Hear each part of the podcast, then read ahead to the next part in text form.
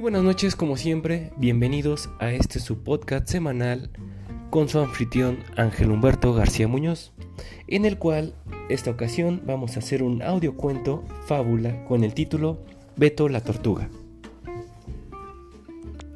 Beto la Tortuga nació el 14 de marzo de 1879 en Un, Alemania, antiguo imperio alemán.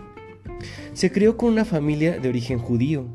De niño, era retraído y no hablaba hasta los tres años, a diferencia de su hermana, por lo cual sus padres pensaron que tenía algún tipo de problema, además de que no le gustaba jugar con los niños de su edad y prefería estar solo.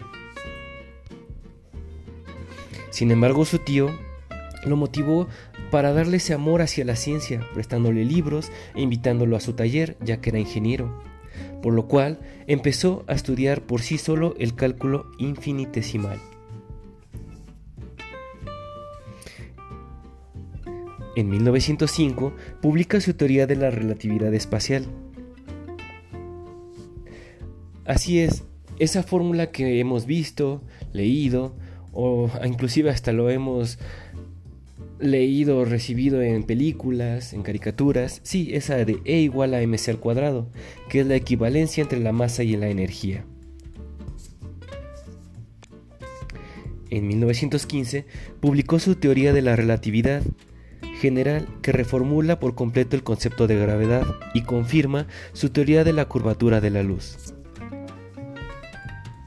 En 1921, su trabajo reconocido y le conceden el Premio Nobel de la Física, pero no por sus explicaciones sobre la relatividad, sino por el efecto fotoeléctrico y aportaciones a la física teórica.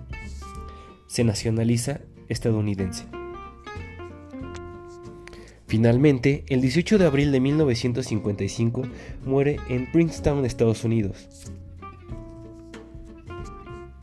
Y empiezan a estudiar su cerebro, en el cual observan que tiene una zona muy grande en la habilidad matemáticas, que tiene una mayor cantidad.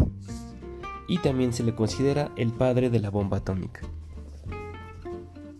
Así es, amiguitos, si escucharon todo el podcast hasta el principio a final, Beto la Tortuga es nada más y nada menos que el gran físico teórico Albert Einstein. Y pues muchas gracias por escucharnos. Seguimos resolviendo dudas, preguntas a través del canal de podcast. Agradeciéndoles estar escuchándonos cada semana. Les mando un fuerte abrazo, buenas noches y les habló su amigo Ángel Humberto García Muñoz. Saludos.